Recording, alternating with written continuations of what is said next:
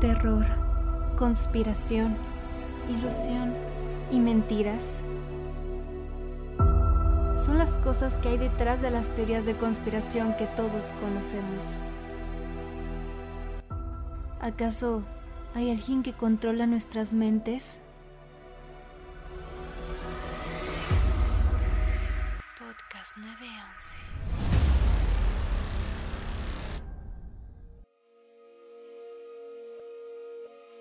A las 8.19 am al este de los Estados Unidos, la azafata comunica que el vuelo 11 de American Airlines procedente de Boston a Los Ángeles ha sido secuestrado. Unos minutos después, a las 8.46, el vuelo pierde comunicación después de estrellarse con la fachada norte de la torre norte del World Trade Center. Todo el país se encontraba al tanto de la noticia. Se creía que solo era un accidente, pero a 17 minutos después se captan las imágenes que cambiaron al mundo. El vuelo 175 de United Airlines se estrella contra la fachada sur de la segunda torre. El Pentágono fue el tercer edificio atacado por el vuelo 77, seguido del vuelo 93, que también fue secuestrado y estrellado en un campo abierto. Osama Bin Laden fue el principal sospechoso y hubo 2.996 muertos, incluyendo a 19 terroristas y a un total de 24 víctimas desaparecidas. Hola, buen día. Yo soy Kat y te doy la bienvenida al primer capítulo del podcast 911. Estamos agradecidos de que nos estés escuchando. Soy Ketsia y el día de hoy vamos a abordar un tema muy controversial. Hace unos días se cumplió el 19 aniversario de uno de los peores ataques terroristas que marcaron la historia de Estados Unidos. Así es, Monse. Con este evento se comenzaron a abrir las puertas a más conspiraciones en el mundo. Mi nombre es Johan Rey y con esto damos comienzo a este episodio. La típica pregunta cliché que todos te hacen cuando se trata de las Torres Gemelas es el ¿qué estabas haciendo tú en ese momento? Yo la verdad era, era un feto, bueno no era un feto, pero estaba estaba súper chiquita, tenía apenas un año creo y estaba viendo una película de, de, Disney y pues yo no me acuerdo de nada, pero sí mi mamá me ha contado como que, que todos estaban súper angustiados y, y, pues yo estaba ahí como si nada. Sí, yo todavía no nacía, pero cuando ya tenía como unos 10 años eh, en la escuela pues nos empezaron a hablar de ese tema y todo y nos ponían películas y ahí ya fue cuando me empezó como a llamar la atención más este tema. Yo tenía dos años y no recuerdo nada, sinceramente. Pero sí me acuerdo que mi mamá me contaba mucho que al comienzo del siglo, o sea, 2000, sí estaba ese miedo de que hubiera un fin del mundo. Me acuerdo que hasta me contaron que compraron latas y agua y así. y como que este, este evento dio como que esa angustia, ¿no? De que sí. ese comienzo al siglo donde dices, vaya, o sea, qué feo qué cosas van a pasar, ¿sabes? Sí. Yo tenía meses de nacido y no me enteré pues, por lo mismo, por la edad. Pero en cuanto crecí veía muchas noticias en la tele y fue aterrador ver a las personas cubiertas de polvo saliendo de las torres por causa del accidente, ¿verdad? Sí, yo de hecho hace poquito estaba viendo en Twitter eh, pues ahora que se cumplió el aniversario, estaba viendo un hilo de curiosidades y de cosas así que, habían pasado.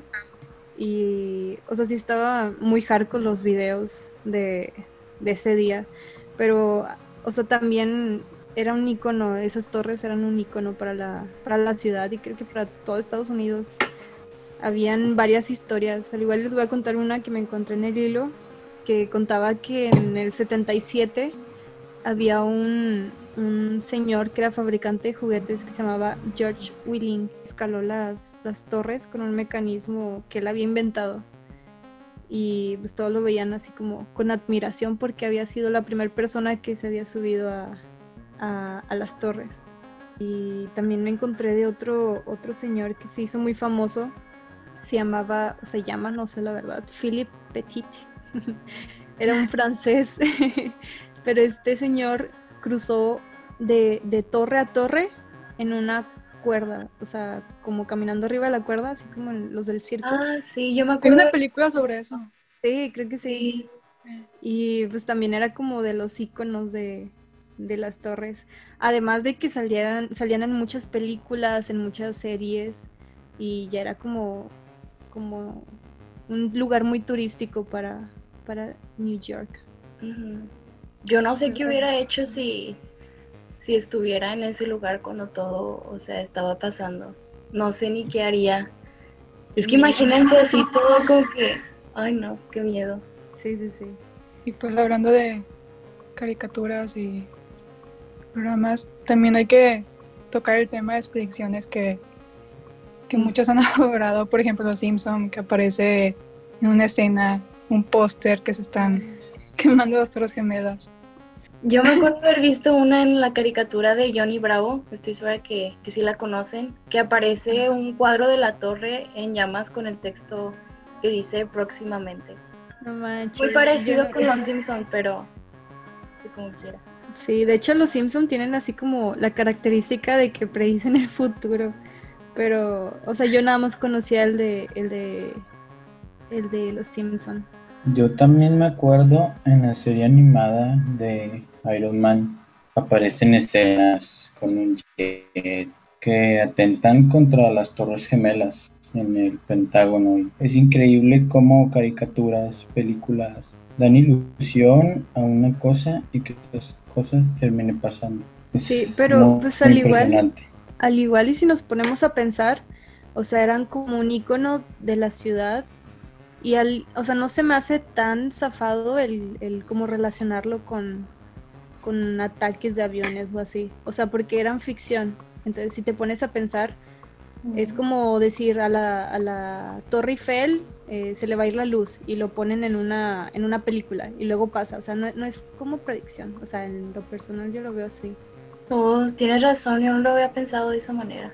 Sí, o sea, Pero pues, también son muchas coincidencias, ¿no crees? Que en muchas Sí. caricaturas y sí, hay muchas. eso.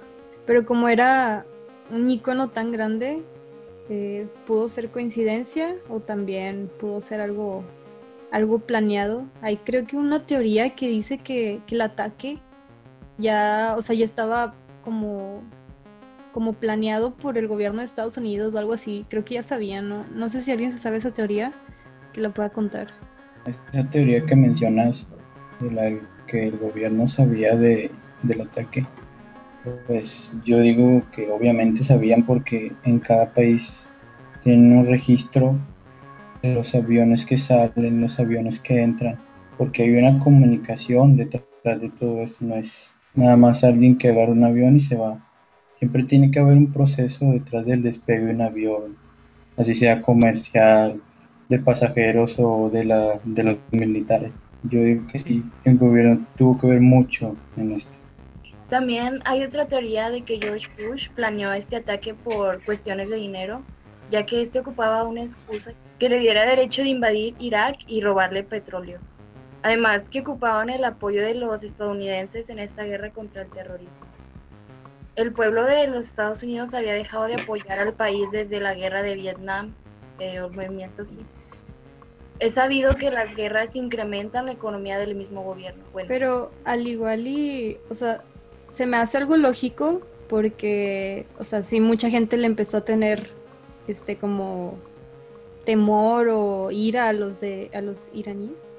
Pero, o sea, también no creo que se haya no haya- ah, no creo que haya sido algo tan planeado por el gobierno de Estados Unidos, porque no sé si recuerdan que hubo como una entrevista o como un mensaje que Bin Laden eh, sacó a los 9, 10 días, algo así, de que había sido el ataque, donde se estaba burlando y decía que, que se lo merecían los estadounidenses y que no sé qué, o sea, quién sabe, pero, o sea, eso ya se me hacía como más, algo que, que contradecía la teoría de que había sido algo planeado.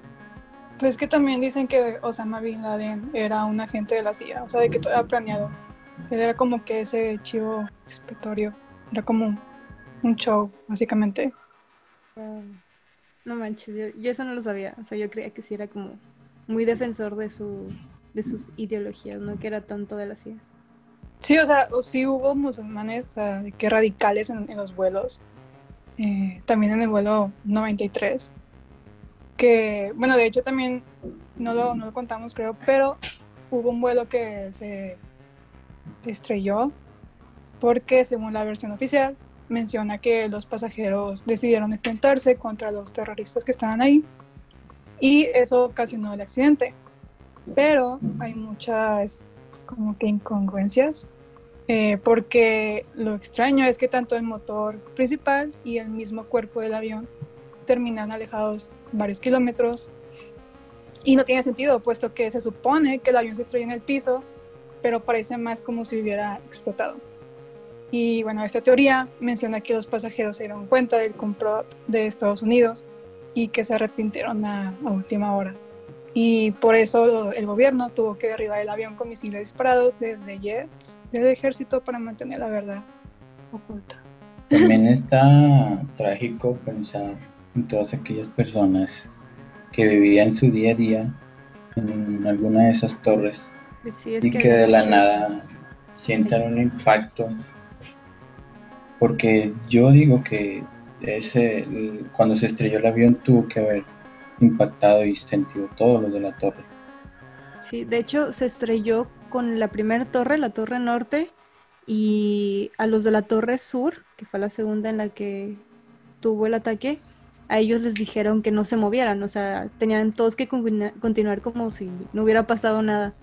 Pero, o sea, yo siento que ahí fue mala decisión de los directivos de, o los dueños de la torre, porque pues hubieran salvado más vidas si hubieran evacuado la torre sur. Pero qué tal si no fueron errores. pues sí, también, o sea. ¿Qué tal si ya sabían? Bueno, hay, otra teoría sobre Larry Silverstein, que, bueno, él es el dueño de las torres, compró las torres después de que se hicieran, bueno, construyeran. Y ah, ahí también había su, oficina y bueno, decían los trabajadores que también están en la torre, que siempre desayunaba en la terraza y jamás faltaba su trabajo. Pero en ese día casualmente tuvo una cita con su dentista y fue motivo para que ese día no asistiera. Pero también se sabe que no fue a la cita con el dentista. Y pues como que, ok, qué extraño. Y también sus hijos tenían oficinas ahí y tampoco se, se presentaron. Este, pero pues, o sea, te preguntas por qué él quisiera que eso pasara, por qué quisiera que un ataque terrorista destruyera sus torres. Bueno, él era un trabajador de seguros y pues mm. un señor que conoce sobre eso, pues obviamente va a asegurar lo que compra, ¿no? Sí, sí. Él compra torres. Ajá. Él compró las torres en 2.275 millones de dólares y las aseguró al doble valor, que o sea son 4.550 millones de dólares, que en total son, 100, no, son 10 cifras. Sí. y se cree que los traders o los inversionistas habían recibido como una advertencia previa de los ataques y solo se estaban aprovechando de la tragedia. Por eso como él que que no asistió este, ni sus hijos ahí a, las citas que tenían en las torres. Seguramente han visto videos sobre análisis a eventos importantes que han marcado al mundo y su numerología, y el 11 de septiembre no es la excepción. Por ejemplo, 9-11, que es 9, o sea, el mes de septiembre, y 11, el número que, del día que, que sucedió la tragedia, que es 9 más 1 más 1, da igual a 11. Y 11 de septiembre a 31 de diciembre, que es el fin de, un año, faltan exactamente 111 días para que se finalice. También tenemos el código del área de Irak, que es 119, o sea, la fecha del atentado, 11 de septiembre. Y eh, visualmente las torres asemejaban un número 11. Asimismo, el primer avión que impactó fue el vuelo número 11 de American Airlines y Nueva York es el estado número 11 en agregarse a Estados Unidos. También la cantidad de letras de Nueva York es igual a 11. Afganistán es igual a 11 y de Pentagon es igual a 11. Y el vuelo 11 que tenía a bordo 92 personas, que ese 92 hace referencia 9 más 2 que es igual a 11. Y podrá sonar como muy conspirativo esto, pero o son muchas coincidencias o sí estaba planeado. Entonces no sé si quieran dar sus conclusiones del tema. Nunca sabremos el porqué de todas estas conspiraciones que salen en el mundo. Solo tendremos pues información, teorías que nos pueden dar una idea, pero nunca será la idea que acierte el por qué pasan estas cosas. Pero con lo que hablamos en este episodio sí me ayudó a abrir un poco más los ojos, aunque sigo con la duda de qué es lo que pasó. Pero ya conozco más teorías que no, que no conocía antes. Pues yo pienso que esto todo, todo esto fue causado, que no fue un ataque terrorista, de verdad. Eh, desde hace mucho que he estado como que investigando teorías y sinceramente no creo que haya sido algo, no sé, una coincidencia, todo esto. Esperamos que esta información haya sido útil y puedas llegar a tus propias conclusiones. Nosotros somos Podcast 911 y nos vemos la próxima semana.